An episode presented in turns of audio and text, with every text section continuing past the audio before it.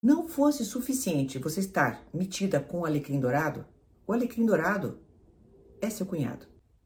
Olá, a seguidora que eu vou identificar aqui pela letra B mandou mensagem para mim no Instagram.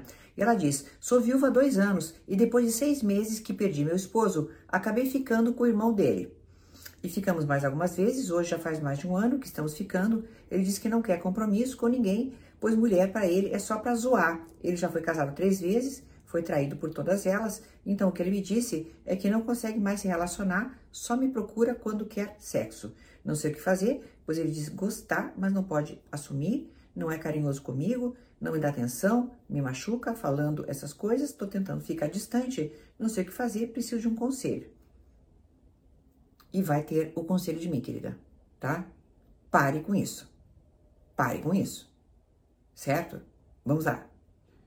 Não fosse suficiente você estar metida com o alecrim dourado, o alecrim dourado é seu cunhado. Por todos os pontos de vista, você terá encrencas familiares se alguém vier a saber disso. Você sabe disso, tá? é, dúvidas sobre estar com ele antes ou não, dúvidas sobre já ter começado um relacionamento, uma série de coisas, de julgamentos que já acontecem com as pessoas viúvas, mas é um problema delas, é uma questão delas resolverem quando essas pessoas são de fora.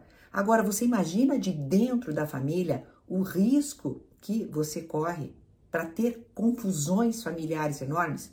E aí? Vamos lá, vamos ao alecrim dourado propriamente dito. Esse papinho, eu fui traído todas as vezes, sou traumatizado. Querida, isso aqui tá na cartilha do homem que não vale nada. Já tá lá escrito, capítulo 1.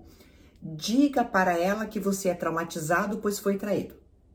Isso é cartilha de pessoa que não quer compromisso. E mais, ele, pelo menos, tem essa honestidade de dizer: eu, mulher, para mim, é só para zoar, e ele te procura para sexo. Então, com um delivery sexual como você está dando para ele, você está esperando se perder numa dependência emocional de um relacionamento que absolutamente não tem de A a Z, de norte a sul e de leste a oeste, a menor possibilidade de acontecer? Querida, no histórico de cada pessoa está a sua tendência a ser dependente emocional ou não. Mas não se esqueça que enquanto mulher adulta, você é obrigada a fazer escolhas mais inteligentes. Até uma próxima!